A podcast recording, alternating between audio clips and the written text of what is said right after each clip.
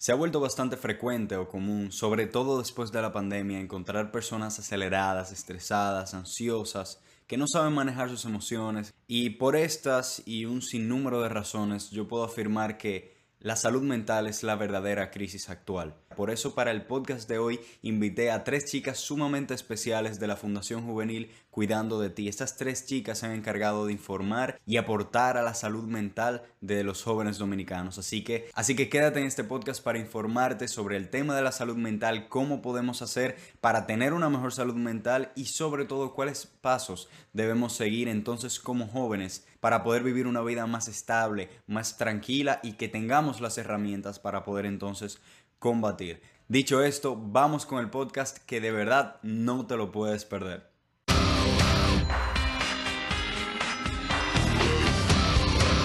Todos hemos escuchado hoy en día el término de salud mental y sobre todo después de la pandemia ha sido un concepto que ha explotado y estamos cansados de escucharlo tanto. Sin embargo, eso no significa que no sea importante. De hecho, lo es y demasiado.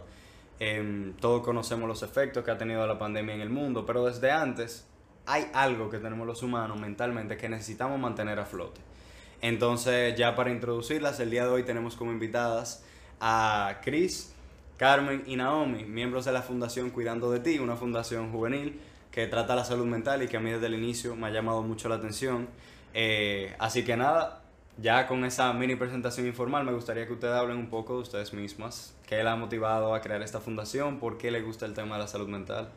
Bueno, realmente esta fundación surgió como un proyecto en base a las necesidades de los jóvenes, como de ver tantos jóvenes necesitando ayuda psicológica y que no tenían quizás los recursos para pagar un psicólogo o lo que sea. Entonces en nosotras nos unimos y pues examinamos esta situación y dijimos, bueno, nosotras no somos psicólogas, no podemos agarrar y montar un centro de consultas porque no somos psicólogas, pero podemos hacer algo para que esos chicos que necesitan esa ayuda la tengan. Así que empezamos a buscar psicólogas y todo eso y pues se fue unificando todo y al final una fundación que ayuda a la salud mental.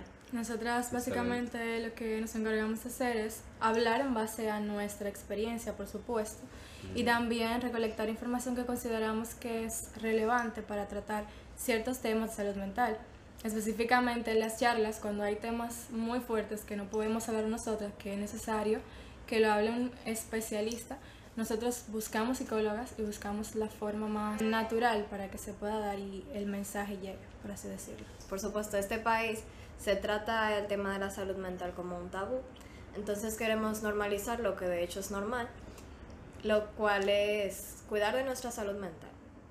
Y darle la importancia principalmente, porque realmente dentro de nuestro país como que estamos muy acostumbrados a decir como que ese muchacho con dos correazos se arregla.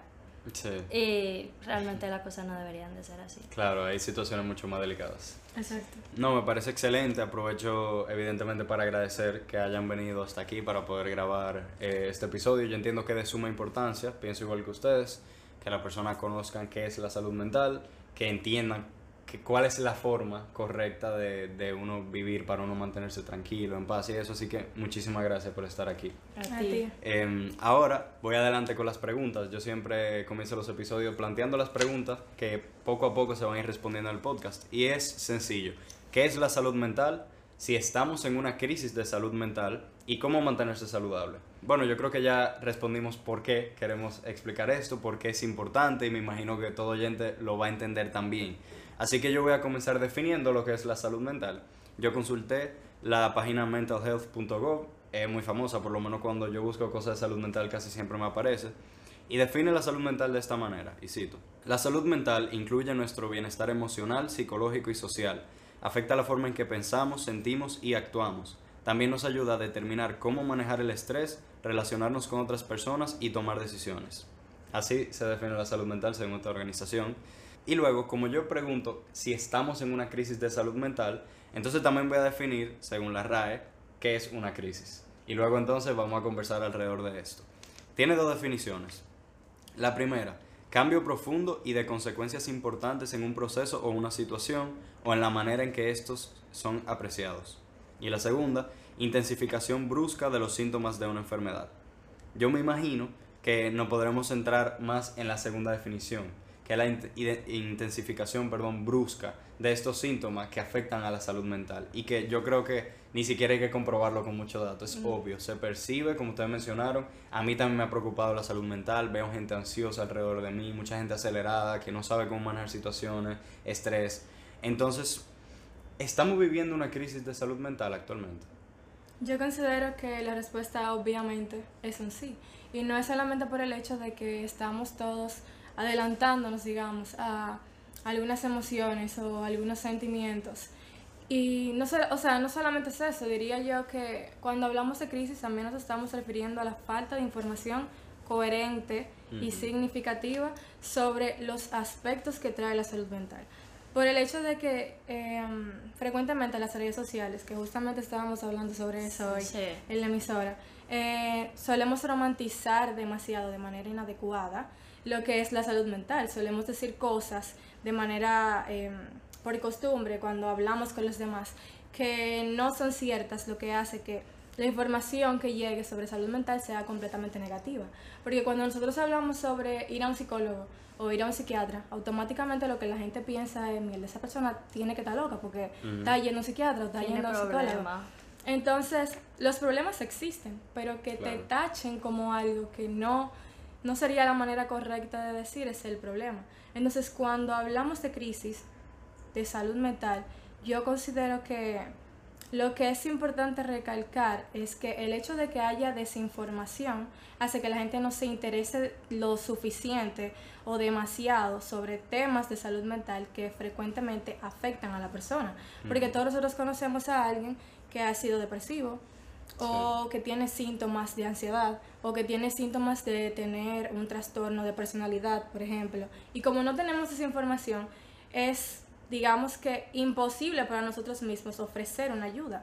Y cuando ofrecemos una ayuda, lo primero que decimos es, esa persona tiene que ir a un psicólogo. Pero como socialmente está tachado como algo negativo, es algo que no se va.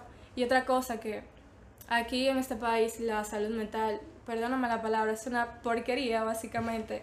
Y la sociedad tiene el tema de la salud mental como algo tan superficial que no se tratan puntos importantes para que nosotros podamos ayudarnos a nosotros mismos y podamos ayudar a los demás. Exacto, justamente como que tienen el tema de la salud mental desvalorizado, yo creo que sería verdaderamente la palabra. Porque vivimos en esta sociedad que vino con, con nuestros padres que han venido cargando conductas a través de los años y que entienden que quizás, eh, justamente como me decía ahorita, ese muchacho con una pela se arregla ese muchacho, tú lo que le tienes que dar bueno correazo y ya. Y creen que eso resuelve Y creen que eso resuelve todo, pero no se trata de eso. Realmente la salud mental siempre ha sido importante, pero ahora que los números han incrementado de manera tan significativa luego de la pandemia, la gente quiere como demostrar lo que se debía demostrar hace tiempo, que es que la salud mental es un pilar en la vida de las personas. De hecho, hay una resolución de la ONU que dice que la salud mental es parte esencial de una persona. No solamente la salud física, porque estamos así, yo voy al gimnasio y yo me mantengo comiendo saludable y yo soy la persona más fitness, pero la salud mental es el pilar de todo eso. Si yo no me siento bien, no me siento saludable mentalmente, yo no voy a tener las fuerzas para ser una persona productiva en mi vida. Entonces, dentro de la sociedad estamos eh, demasiado acostumbrados al hecho de que la salud mental está excluida, está como a un lado y es como que sí, sabemos que tú estás ahí, pero no te vamos a tocar. Entonces, yo considero que si cambiáramos un poco el aspecto que tenemos acerca de, del entorno en el que se relaciona la salud mental, podríamos ver que mucho más que simplemente algo necesario, como dice la gente, es el pilar fundamental de una vida plena. Otro problema también es la normalización de hábitos tóxicos, como por ejemplo lo que estábamos hablando hace un rato de la instantaneidad en nuestra vida, de que queremos conseguir todo en el momento. Por ejemplo, algo que siempre decimos es que el autoconocimiento se consigue con tiempo. Y así como el autoconocimiento se consigue con tiempo, también si tú tienes algún problema de salud mental, por tú ir, por ejemplo, al psicólogo hoy, ese problema no se va a solucionar en ese momento. Entonces, eso es algo que debemos tomar en cuenta de que las cosas no son instantáneas y no podemos recibir lo que queremos en el momento. Otro problema también es el que las personas consideran que sobrecargarse de cosas es algo bueno y se lo celebran a las personas cuando se sobrecargan, cuando llevan una vida que realmente no los hace cómodos, que tienen que hacer tantas cosas que no cuidan de su salud mental y que lo toman como algo innecesario porque creen que los las cosas que pueden conseguir son mayores o son más importantes. Wow, la verdad que me, me, parece excelente todo lo que han mencionado. Me encantó que mencionara eso de, de, una sociedad tan veloz, que queremos todo de inmediato. Yo en, el, en uno de los anteriores episodios que subí, hablando sobre el sentimentalismo, yo mencionaba que hoy en día, y no quiero decir solo nuestra generación, sino la época en general, es de estímulo y respuesta. En gran parte por términos de globalización, de, de la digitalización, todo es demasiado rápido. Entonces yo creo que cuando encontramos problemas que van más allá de lo físico, de lo que yo puedo tocar en un celular y resolver, nos trancamos. Y eso que tú mencionas, yo puedo ir a un psicólogo, pero yo no puedo pretender que me van a poner una varita mágica y ya yo me sané. Entonces cuando ya se rompe con esa idea que yo tenía, muchas veces encontramos ya todos estos trastornos, encontramos esta ansiedad que ni siquiera mucha gente sabe de dónde viene, porque hay muchas personas ansiosas, ansiosas, pero no entienden cuál es el problema. Y eso me, me parece un, problema muy grave. Es que realmente ese es el punto. Carmen estaba mencionando ahora que lo de la salud mental y lo de la salud física. Si a ti te duele un brazo, claramente tú vas a ir a un médico. Pero ¿qué hay cuando tú no sabes manejar tus emociones? Cuando no tienes autocontrol, cuando tienes insomnio, ¿qué hay de cuando te estresas de más, cuando estás demasiado enojado, digamos, cuando no puedes mantener el control de tu vida y no puedes mantener el control de tus relaciones. ¿A dónde se supone que tú deberías de ir? ¿Cuál se supone que es la ayuda que tú deberías recibir? Entonces, hay muchísimas personas, porque hay que decirlo, que en República Dominicana la salud mental es para gente que tiene ciertos privilegios, porque no todo el mundo tiene acceso a ir a un psicólogo, no todo el mundo tiene acceso a ir a un psiquiatra, no todo el mundo tiene acceso a ese tipo de terapia. Y asimismo, hay mucha parte de nuestra población que ni siquiera tiene acceso a tener un teléfono para investigar sobre eso. Y es bastante triste porque estamos en una era digital. Entonces, esas personas que digamos que no tienen esas facilidades y, y no, no pueden ir a un psicólogo y no pueden tratarse a sí mismos, se supone que personas adultas a su alrededor deberían ayudar por lo menos un poco a regular esa cantidad de emociones, por así decirlo. ¿Qué pasa si tú tienes un amigo que tiene síntomas de tener un trastorno de personalidad y las personas ni siquiera pueden estar cerca de esa persona? Muy probablemente tú que sabes algo sobre salud mental puedes decir, wow, yo considero que lo que no está correcto dentro de la norma sería este comportamiento, ese comportamiento, este comportamiento. Y tú como persona que sabes podrías poner al tanto a esa persona y decirle, mira, yo considero que tú deberías buscar ayuda por X o Y razón. Entonces, eh, lo que yo considero que es importante es que todos, todos, ahora que tenemos la posibilidad de informarnos sobre eso, seamos auténticos y pensemos que, wow, estamos en una sociedad en donde todo el mundo se está cayendo abajo y todos sabemos la razón. Y la razón es que la gran mayoría de personas no saben cómo manejarse, no saben cómo regular sus emociones. Y si todos sabemos eso, se supone que algo deberíamos de hacer como comunidad. Entonces, lo que buscamos nosotras es llevar esa información a aquellas personas que quizás no tienen la, facilidad de pagar un psicólogo. Y a futuro, quisiera yo estudiar psicología y darle terapia a todo el mundo, No, evidentemente, me gusta cuando se menciona esa parte, de que al final, si uno tiene alguna dolencia que es mental, emocional, uno tiene que buscar apoyo. Exacto. Eh, y gran parte de ese apoyo, y eso me fascina, porque hay gente que simplemente te dice, ve a terapia, ve a terapia, ve a terapia, pero hay veces que no es tan fácil. Em, por recurso económico o por incluso el bloqueo mental de alguna persona. Pero tener la información en la misma palma de la mano es crucial. Ahora, la pregunta que yo nos voy a hacer, porque a mí, yo soy una persona que no me gusta mucho hablar de, de problemas si yo no voy a proponer una solución. ¿Qué estamos haciendo nosotros? para que esas cosas cambien. Estoy seguro, porque ya por algo están aquí, que ustedes lo están haciendo. Pero voy a especificar. ¿Qué canales ustedes tienen? ¿Qué medios han intentado? ¿Qué cosas han hecho como puntualmente que ustedes entienden que están contribuyendo? Bueno, principalmente lo de las charlas, que con esto fue que empezó la fundación. Al nosotros ver esa necesidad dentro de los jóvenes de nuestra sociedad, dijimos, bueno, si no somos psicólogas y nosotras no podemos ayudarle directamente, entonces vamos a buscar psicólogos especializados que den charlas virtuales y que ellos tengan espacio para preguntar, para tener esa información de primera mano de especialistas en la salud. Y quiero de verdad agradecer a todos los psicólogos que han contribuido con esto de Cuidando de ti, porque ha sido un gesto muy bonito de su parte. Ellos tomar ese tiempo para hablar con esos jóvenes y de hecho hay jóvenes que se quedan con el contacto y le preguntan, mira, me siento de tal forma, ¿qué tú crees que puedo hacer? Y todo eso. Y es justamente esto, empezamos justamente con lo de las charlas, pero nos hemos ido expandiendo. Fuimos a varios colegios, eh, hicimos varias cosas, entonces yo creo que eh, ha sido como lo más puntual que hemos hecho y me parece que podemos seguir cambiando y haciendo más cosas para que la salud mental se vea como algo más importante.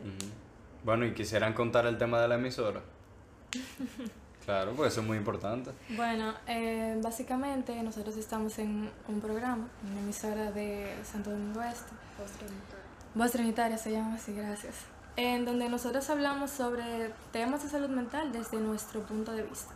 Porque es algo que mencionamos al principio, nosotras no somos psicólogas, nosotras no tenemos la potestad de decirte, mira, tú tienes que hacer esto con tu vida, realmente no es así, pero nosotras hemos tenido experiencia con dificultades, quizá seamos, bueno, hemos sido, digamos que cercanas a problemas como depresión, ansiedad y así sucesivamente, y en la emisora nosotros hablamos desde nuestro punto de vista sobre estos temas y también investigamos y lo hacemos de una forma bastante dinámica para que el mensaje llegue a las personas que, que nos ven y que nos escuchan.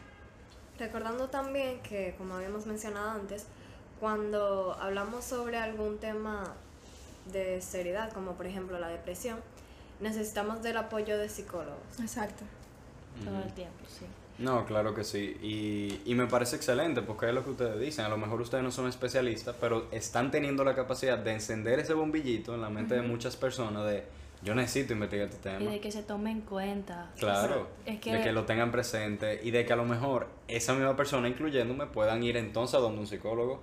Eh, no sé, investigar su información, quiénes son, qué publican. Y hay muchos psicólogos publicando contenido en internet, muchísimo. Y por ejemplo, nosotras mencionamos el tema del autoconocimiento, me parece, hace muy poco tiempo. Y quizás esas personas que no tienen la posibilidad de ir a un psicólogo, la manera que nosotros estamos explicando cómo se supone que deberíamos conocernos y qué se supone que deberíamos hacer, encendemos esa, esa en la cabeza de que quizá yo debería analizarme y pensar que me sucede esto por X cosa, que estoy haciendo X cosa que está mal y que está afectando a las demás personas. Entonces yo creo que de eso se trata, que nosotros tratemos de ayudar a los demás y que nos ayudemos todos porque al fin y al cabo estamos en una sociedad y funcionamos en sociedad. Y justamente por eso, eh, a mí me encanta el hecho de que nosotras hayamos tomado esta iniciativa porque cuando es de joven a joven es como mucho más fácil. Entonces la información llega como que más clara, que nosotros usamos un lenguaje que ellos entienden, un lenguaje con el que ellos se sienten identificados. Eh, nunca saliéndonos de lo importante que es la información, pero haciéndoles entender a ellos que lo que ellos están viviendo no lo están viviendo solos. Porque yo creo que una de las etapas más difíciles de la vida es la adolescencia. Wow. Se viven muchísimas cosas, muchísimos cambios, que cambian mis amigos, cambia mi colegio, cambia la manera en que yo quizás percibo el mundo. Y todo esto, nosotros necesitamos orientación para esto. Entonces, verlo desde esta perspectiva de que jóvenes también están pasando por lo mismo que yo y están buscando ayuda y están logrando salir adelante, yo creo que ha sido un plus para que la fundación pueda pues tener este impacto que está teniendo. Excelente. A mí me, me, encanta todo lo que están diciendo. Me siento movido cuando escucho este tipo de iniciativa. Y yo creo que es muy bueno que se hable de esto y que la, alguna persona puedan vernos hablando de esto porque es esperanzador. Y la gente tiene que saber, así como nosotros decimos, nosotros hablamos de joven a joven, hay muchos jóvenes que están interesados también. No es, todo, no es verdad que el mundo se está acabando, claro, hay muchísimos problemas, pero también hay mucha gente buscando soluciones. Exacto. Y, y dentro de la juventud también yo lo he visto. Por ejemplo, Em, yo no puedo decir que yo tengo una gran comunidad, pero yo tengo un par de años subiendo contenido y ese es justo mi, mi objetivo. Yo no soy profesional en nada, pero si yo logro poner a pensar a la gente, ya yo tengo mi misión cumplida. A mí me encanta cuando hay personas que me dicen, no, que yo escuché un podcast y me puse a pensar en esto y me puse a investigar, y yo digo, ya. Porque tú puedes luego encontrar personas que saben más que yo y aprender más. Y yo creo que es un poco el granito de arena que nosotros podemos ir poniendo y decírselo sobre todo, porque no lo estamos diciendo porque queremos buscar fama, es decírselo a quien sea que esté escuchando, sea uno, sean tres, sean cien personas, que incluso con palabras, incluso con imágenes que uno suba, un meme, una charla, uno puede estar haciendo un impacto muy positivo en algunas personas. Sí. Y muchas veces nos pasa que creemos de que no, porque como yo no soy lo mejor en eso, yo no puedo hablar. Claro que tú puedes hablar. A lo mejor no diga yo sé y yo soy el mejor, no lo diga. Tú nada más habla del tema y eso motiva a las personas a investigar más. Buscando información veraz, claro. Claro. Y que igual, cuando es desde, desde tu propia perspectiva y desde tu experiencia y tus vivencias, impacta muchísimo. Claro, a más. la gente le llega más. Llega Exacto. más. Ujú. Sí mismo. Totalmente de acuerdo. Eh, bueno, si les parece bien, ya hemos hablado un poco de lo que nosotros hacemos, pero a- ahora me gustaría saber qué hemos aprendido de esto, como entrando en materia. ¿Cómo uno se mantiene saludable? O sea, sabemos que hay una crisis de salud mental, sabemos que podemos hacer algo al respecto, pero ¿qué es lo que ustedes les recomiendan usualmente a los jóvenes? Em, no sé, qué hábitos se pueden tener, qué acciones concretas en el día a día, no, no solamente ir a un psicólogo o temas más profundos, sino qué cosas uno puede hacer para mantenerse saludable. Yo creo que lo más importante sería empezar por autoconocerse, por analizarse, por ver cuáles son esas cosas positivas que yo tengo y cuáles son esas cosas que quizá no sean tan positivas. Sería ver la forma en la que yo ayudo a los demás, sería ver cuáles son mis lenguajes de amor, cómo yo me siento querida, cómo yo le expreso mi amor a las demás personas, em, cómo yo sé, cómo yo puedo ver la forma en la que yo estoy mal y cómo yo comunico a los demás que yo estoy mal para recibir ayuda. ¿Qué cosas me hacen a mí ser una buena persona? ¿Qué cosas me hacen a mí ser una buena persona pero para los demás? O sea, ¿qué cosas hace que los demás me vean como alguien valiosa, por así decirlo? Cuando yo me hago todas esas preguntas, yo digo, mierda, quizás esto está fallando, quizá no estoy actuando de la forma correcta, quizá me falta un poco más de autocontrol, quizá me falta, em, no sé, digamos que pedir ayuda, porque pedir ayuda es complicado. Sí. Quizá, De hecho. quizá me hace falta aprender a decir que no, por ejemplo. Todas esas cosas. Primero sería evaluarnos a nosotros mismos y poner como, digamos que hay tablitas y la tablita más alta es la salud mental ahí, ponerla arriba y estar conscientes de que eso es lo más O sea, importante. establecerlo como una prioridad en la vida. Exactamente. Eh, por Mm, otra parte, yo diría también que hacer ejercicio es muy importante Sí. para la salud mental. Quizás es una parte física, pero Ujú. es muy importante para la salud mental.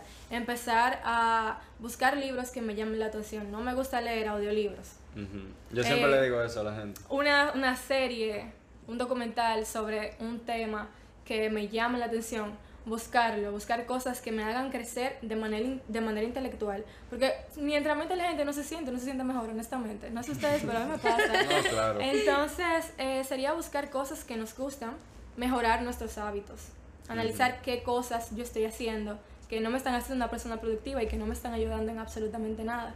Entonces, diría yo que sería priorizar todos esos aspectos en primer lugar y después analizar si yo necesito ayuda de, un, de una persona profesional y si tengo la posibilidad de hacerlo. Y si no, buscar por la fundación de nosotras y empezar a escuchar, Claro, porque hay muchas Claro. alternativas hoy en día, Exacto. gracias a Dios. A mí me gusta mucho hablar sobre el autoconocimiento, porque yo diría que el autoconocimiento es como el pilar para uno encargarse de su salud mental. Entonces, am, sería autoconocerse, analizarse, analizar cómo yo reacciono en tal situación y por qué yo reacciono de esa forma, analizar y siempre mantenerse informado sobre todo. Porque si uno tiene la información de que algo está mal, algo está, es tóxico, uno puede analizarse y decir, bueno, esto está mal, yo debería cambiarlo, si yo no sé cómo cambiarlo, busco ayuda y de esa forma lo cambio. Pero si nosotros no sabemos que estamos mal, no hay forma de que podamos cambiar. Exacto. Entonces sería primero informarse, autoconocerse y darse cuenta del problema para poder entonces con- hacer que el problema desaparezca. Otra cosa también sería intentar analizar nuestro entorno, Claro. analizar mi relación con Ah, mi claro. familia y mis amigos, porque la relación que yo tengo con las demás personas, ya sea pareja, amistad o familiar, lo que sea, hasta conocidos, influye muchísimo en la forma en la que yo controlo mis emociones, en la forma en la que está mi salud mental, por así decirlo. Sí, y también normalizar el hecho de que está bien no estar bien. No es cierto que todo el tiempo nosotros tenemos que estar... No, para nada. Y a veces yo creo que las redes sociales, que es el mundo donde estamos más metidos en este momento, nos venden eso, que todo el tiempo yo estoy bien y que estoy fitness y que lo estoy haciendo bien y todo eso. Y normalizar el hecho de que está bien no estar bien nos ayuda a entender que somos humanos, que tenemos emociones y que nosotros mismos también tenemos que darnos nuestro tiempo. Entonces, entender eso es yo creo que también fundamental, porque si nosotros nos vamos a un positivismo tóxico de que todo el mundo, de, todo, todo el tiempo yo tengo que estar bien, todo el tiempo yo tengo que hacerlo todo bien, entonces nos vamos a frustrar, porque la vida no se trata de eso. La vida se trata de estar bien, de tener momentos difíciles, pero de entender que incluso en mis momentos difíciles yo puedo con estrategia salir de ahí. También tenemos que aprender a no ser tan duro con nosotros mismos. Exactamente. Porque frecuentemente estamos castigándonos porque yo no hice esta cosa bien y yo pude haberlo hecho mejor. Está bien exigirse un poquito, pero no pasarse del límite. No ser extremistas. Claro, y, y si uno se conoce, uno también tiene que saber cuáles son sus límites. Yo me puedo exigir hasta este punto. Sí. Ya después, si no puedo hacer más, bueno, hay que aprender a soltar también. Exacto. Y nosotros tenemos como que esto de que tratamos a las personas súper bien, pero a la hora de juzgarnos a nosotros mismos somos muy duros. Entonces yo siempre le digo a la gente, eh, piensa en ti mismo, no solamente como ti mismo, sino piensa en ti como si fueras tu amigo. Que como yo, yo no le hablaría a Chris de una manera que la haga sentir mal, que la haga sentir herida. Entonces no debería yo tampoco hablarme a mí de una manera que me haga sentir herido o que me haga sentir insuficiente. Exacto. Bueno, yo siempre digo, todos conocemos el mandamiento de amar al prójimo como uno mismo. Yo siempre digo eso. Bueno, ok, tú amas al otro como a ti mismo, pero ¿y si tú no te amas a ti, qué pasa? Tú tampoco puedes amar a los demás. Entonces, yo creo que es el primer paso y por eso me encantó que hablaran de autoconocimiento. De hecho, con las personas que yo he hablado así de salud mental, casi nunca mencionan como primer paso el autoconocimiento. Eso es lo más importante. Y eso es lo más importante y estoy totalmente de acuerdo. Ahora, yo estoy seguro que habrán personas que se pregunten, ajá, ¿y cómo? Yo lo pondré sencillo, literalmente, y díganme si ustedes están de acuerdo. Siéntate en tu habitación, tómate tu tiempo y piensa. Hay alguna persona que le funciona orar a Dios, hay alguna persona que le funciona escribir, a mí me funciona escribir. Si yo estoy frustrado, yo escribo, escribo, escribo. Y tú te darás cuenta, hay veces que tú te ven uno escribiendo y no sabes lo que escribiste, pero te sientes mejor. Claro, es un tipo de desahogo. Claro, claro. hablar con un amigo, lo que sea, pero sin distracción. O sea, como hablábamos ahorita, uno está muy acostumbrado al estímulo y respuesta. Y no vamos a mentir, hay poco que uno puede hacer al respecto porque la sociedad está funcionando así ahora mismo. Pero tú puedes hacer la diferencia para ti mismo. Entonces yo siempre recomiendo eso, aleja el celular, concéntrate para ti y, tú dite, ok, hoy voy a tener dos horas para mí y ya, no importa lo que te digan, tómate el tiempo. Y no sacrificar ese tiempo por nadie. No, claro, por nadie. Yo, por ejemplo, algo que hago y que siempre recomiendo es no tocar el celular cuando uno se acaba de despertar. Yo tengo una rutina, te lo juro, ¿eh? como de una hora en la mañana. Pocos hombres que están alrededor de mí duran tanto de que para salir de su habitación. Y no es que yo duro mucho cambiándome ni nada. Es que yo me tomo mi tiempo. Yo me levanto, yo agradezco, yo escribo, yo leo, me baño y me cambio. Y después entonces agarro el celular y salgo. Entonces yo es algo que recomiendo porque a mí me ha ayudado, así como te dicen, hablamos de la experiencia, a mí me ha funcionado. Y yo estoy seguro que le puede funcionar a mucha gente. Porque ¿qué pasa? Cuando nosotros nos levantamos y vemos el celular, hay un millón de notificaciones. O sea, tú te vas a despertar el día en serio, estando pendiente a mil personas antes que a ti. Y yo creo que eso es es una de las cosas importantes que pueden ayudar a las personas. Estoy completamente de acuerdo. Y cuando mencioné eso de no quitar, o sea, no dejar que los demás nos quiten nuestro tiempo, es porque yo creo que todo el tiempo estamos pendientes de las demás personas. Y todo el tiempo estamos haciendo cosas para las demás personas, aunque no se vea en primera instancia. Ahora mismo yo estoy dedicándole tiempo a ustedes, puede ser. Sí. Pero yo puedo ir al gimnasio y eso es dedicarme tiempo a mí. Como tú estabas diciendo, yo puedo sentarme a pensar y yo le estoy dedicando tiempo a mí. Cuando yo estoy leyendo un libro que me gusta, viendo una serie que me gusta, comiendo algo que me gusta, yo estoy dedicando tiempo a mí. Entonces, eso sería, digo yo que una de las cosas más importantes, aprender a dedicarse tiempo a uno y empezar a reconocer que nosotros también somos importantes. Porque se supone que si somos importantes para las demás personas, las demás personas van a respetar el espacio de nosotros y el tiempo de nosotros, que es algo que estábamos mencionando en el segmento de ahorita. O sea, los demás tienen que aprender a respetar cuando yo no estoy disponible por X o Y razón. No estoy disponible porque estoy en el gimnasio o porque estoy, no sé, jugando voleibol, qué sé yo, jugando Nintendo, no sé, lo que sea. Se supone que uno tiene que aprender a priorizarse a uno mismo antes que a los demás, porque si nosotros no funcionamos como personas individuales, ¿cómo vamos a funcionar en conjunto con los demás. En una sociedad imposible. Exactamente. Y justamente por eso yo digo que tenemos que romper con el hecho de que la salud mental sea un tabú, porque si nosotros priorizamos la salud mental de la manera en que debería ser priorizada, tendríamos una sociedad muchísimo más funcional. Claro que sí. O sea, si los padres de este momento las madres que tienen unos bebés de uno o dos años empiezan a tomar la salud mental en cuenta, la sociedad que vamos a tener en 20 años va a ser totalmente diferente a la que estamos teniendo ahora. Claro que sí. Honestamente. Y específicamente porque si nosotros no hablamos sobre esos temas y no lo tomamos en serio, no vamos a funcionar en una relación amorosa, ni con nuestros amigos, ni en el trabajo, ni en los estudios, ni absolutamente nada.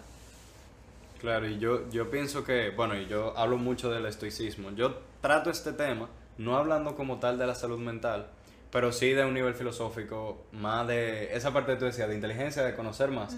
Y yo comparto reflexiones, eso es lo que yo hago. O sea, yo puedo hablar de mil cosas, pero eso, eso es lo que yo he hecho durante mucho tiempo. Y lo que dice el estoicismo básicamente es que uno procure que la razón preceda a la pasión. O sea, uno tiene que intentar manejar sus emociones de forma inteligente lo que hoy en día se llama inteligencia emocional. Eh, yo no soy muy fanático de dividir como inteligencia de esto, inteligencia aquello, porque al final uno es una unidad. Y yo creo que uno siempre puede procurar manejarse de forma funcional. En mi caso, a mí me ha funcionado mucho eso. Yo conociendo, he logrado manejarme mejor sentimentalmente. Habrá personas que, que quizás no se asume todo. Pero esa ha sido, por ejemplo, una de mis maneras y por eso estaba de acuerdo contigo ahorita. O sea, uno tiene que investigar conocer y a lo mejor nada más conociendo, informándose, uno mismo identifica cosas en uno y ya puede manejarlo de forma inteligente. Específicamente lo que me pasó a mí. Eh, mi etapa de autoconocer me empezó cuando yo tenía menos de 10 años, alrededor de los 8 años. Yo empecé a ver cómo habían actitudes que yo tenía que otras personas no tenían. Y otras personas de mi alrededor, como mis padres, empezaron a recalcarme que esas cosas se supone que no están bien, pero ¿por qué no están bien? Entonces, como yo no tenía la posibilidad de, de ir a un psicólogo, de ir a un psiquiatra, en ese momento yo dije, inteligentemente, que me lo agradezco.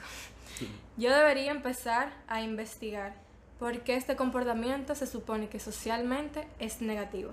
Y después de que yo tenía 8, 9, 10 años, Toda mi vida hasta el momento he investigado y no he parado de investigar sobre salud mental. Y ahora que yo tengo la posibilidad de ir a un psicólogo, tengo la posibilidad de ir a terapia, yo me di cuenta que lo mejor que yo hice fue empezar a autoconocerme desde tan temprano. Quizá de una manera muy triste porque no tenía la posibilidad de ir a terapia, pero es algo que me funcionó y es algo que yo, yo voy al psicólogo y yo he hablado eso con mi psicóloga y ella me ha dicho que es algo que ella considera que los demás deberían hacer. Por eso es que yo siempre hablo del autoconocimiento, porque es que de ahí es que se supone que se imparte. Y aunque uno no tenga la posibilidad de ir a terapia, uno puede investigar, utilizar críticamente y pensar de manera crítica, claro, lo que se supone que nosotros debemos hacer para mejorar. Y por eso me gusta que, que, hayamos hablado tanto del tema de inteligencia, de conocer, de informarse. Porque parte de informarse es saber qué fuentes son buenas. Exacto, o sea, ahora con este auge de la salud mental, seguro ustedes han visto pila de gente hablando disparate también. Sí. Ay, en Instagram principalmente. Por ejemplo. Y Twitter, mira. bueno, Twitter. Twitter, no, no, ya. Señores, si van a investigar, no usen Twitter, por, favor. Por favor. y Wikipedia tampoco, ay no. No, no, pero, pero sí hay fuentes muy buenas. Sobre todo, por ejemplo, a mí me gusta, bueno, leer, a mí me encanta leer pero investigar de personas en específico. Yo no investigo tanto de organizaciones porque muchas veces las organizaciones tienen intereses. Ya eso depende del gusto de cada quien, no sé. Pero a mí me gusta escuchar personas que yo veo como modelo a seguir. Y, y a mí por lo menos eso me ha ayudado bastante. Oye, oye, es lo que tú mencionabas ahorita. No tiene que ser tú fajate a leer un libro de 500 páginas. Tú, hay mil charlas en YouTube. Hay video en todas partes. Tú le das follow a alguien en Instagram para que te aparezca solo si tú eres demasiado vago para ver una charla. o sea, hay un millón de cosas. Claro. Eh, incluso lo que tú mencionabas de ver documentales, ver series, cosas así. Claro, hay mucho disparate, pero uno siempre puede leer la crítica. Uno puede ver cuáles son los reviews que, y, y uno ya sabe de antes, ok, ¿qué yo me voy a llevar de esto? Y así uno va eligiendo, así como, por ejemplo, yo, si voy a comprar un libro, yo veo quién es el autor o la autora, yo veo cuáles son las críticas, de qué trata el libro, bueno, lo mismo con todo. Así es. Y nada, no sé si ustedes quieran dar algún otro tip, además de autoconocimiento. Imagínense que ya yo tengo hábitos de autoconocimiento. ¿Qué más yo puedo hacer? elegir mejor nuestro entorno, Sí, diría entorno. yo. Eso sería lo más, wow, después de todo conocerse, lo más importante. Porque Mm. la manera en la que influyen las personas a nuestro alrededor en nuestro crecimiento personal, Mm. eso es increíble. Increíble. Y yo no soy de las personas que dicen, dime con quién andas y te diré quién eres, porque hay muchísimas excepciones en Sí, eso. puede haber excepciones. Pero hay parte de eso que es un poquito real, sí. diría yo. El entorno eh, afecta directamente en cómo nos vamos a comportar y en cómo nuestro crecimiento va a ir evolucionando. Entonces, si nosotros nos encargamos en tener un entorno más saludable, un entorno que nos ayude a nuestro proceso, que es un proceso obviamente difícil, complicado, pero si nosotros tenemos un entorno que nos suma en este proceso, va a ser muchísimo más sencillo para nosotros. También nuestro entorno puede de hecho destruir muchas de las cosas que nosotros Sí. podemos llegar a, formar... a Wow, formar. Sí. Y eso O también sea- pasa, discúlpame que te interrumpa antes de que se me vaya la idea, con nuestra familia. Nosotros no podemos elegir a nuestra familia, Claro. lamentablemente, pero podemos elegir la manera en la que nos tratamos en familia y mejor aún podemos elegir nuestras amistades. Y podemos, podemos elegir nuestra pareja. Entonces, es importante que nosotros pensemos cuáles cualidades deben tener las personas que están alrededor de nosotros y cuáles cualidades, qué cosas estoy ofreciendo yo para que yo también sea algo que le sume a las demás personas que yo estoy eligiendo para que estén en mi vida. Sería visualizarme a futuro con quienes yo quiero formar un vínculo. ¿Qué se supone que deben tener las personas para que yo forme un vínculo con ellas? Porque es importante la gente que tú dejas entrar a tu vida.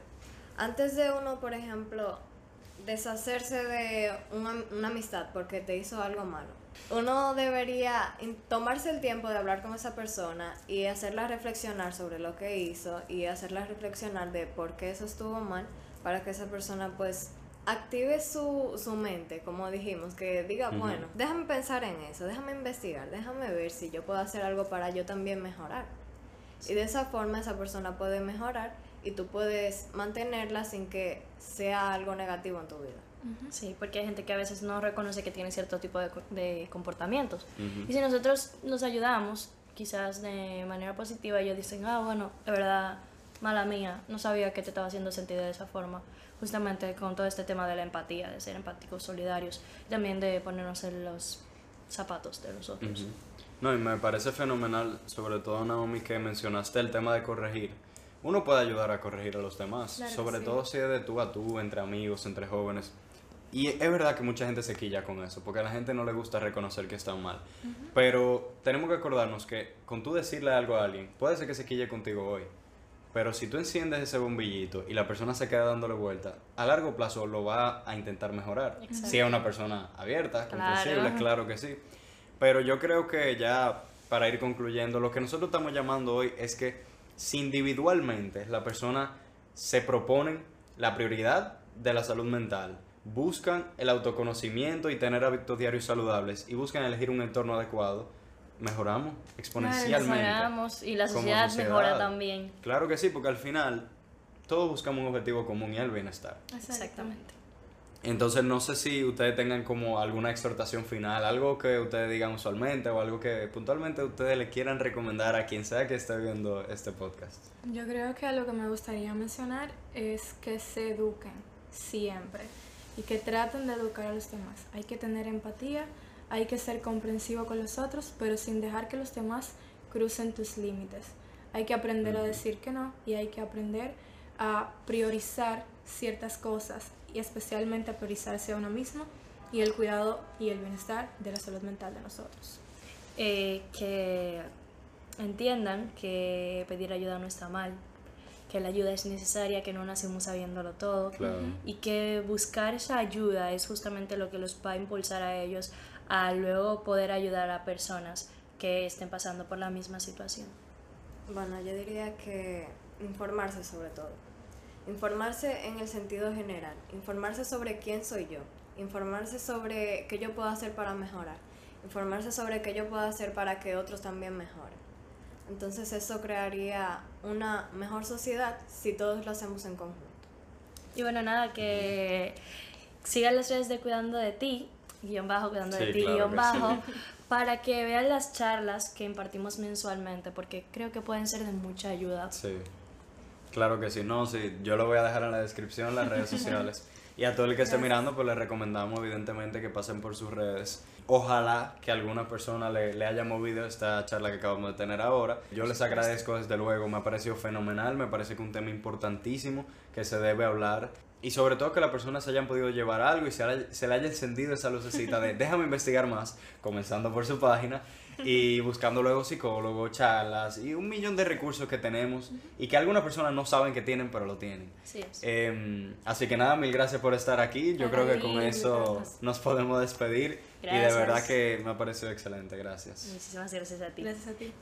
Mil gracias por haber escuchado este episodio sobre la verdadera crisis actual, la salud mental, señores. Un tema importantísimo que tenemos que abordarlo, tratarlo de diferentes perspectivas, de diferentes maneras, pero lo más importante es que lo hagamos. Espero de corazón que te hayas podido llevar, aunque sea un granito de arena de esto, y sobre todo que hayamos logrado encender ese bombillito para que puedas aprender a buscar más cosas, a obtener herramientas, a buscar información, a educarte, a priorizarte, a tomarte tu tiempo para conocerte a ti mismo, entre otras cosas. Nuevamente mil gracias por estar aquí, te exhorto que le des like, que comentes qué te ha parecido y si te parece importante este tema, por favor, compártelo con toda la persona que conozcas porque es urgente, sobre todo en estos tiempos, que las personas informen sobre estas cosas. Y nada, nuevamente agradezco y nos veremos en el siguiente episodio de Cristoico.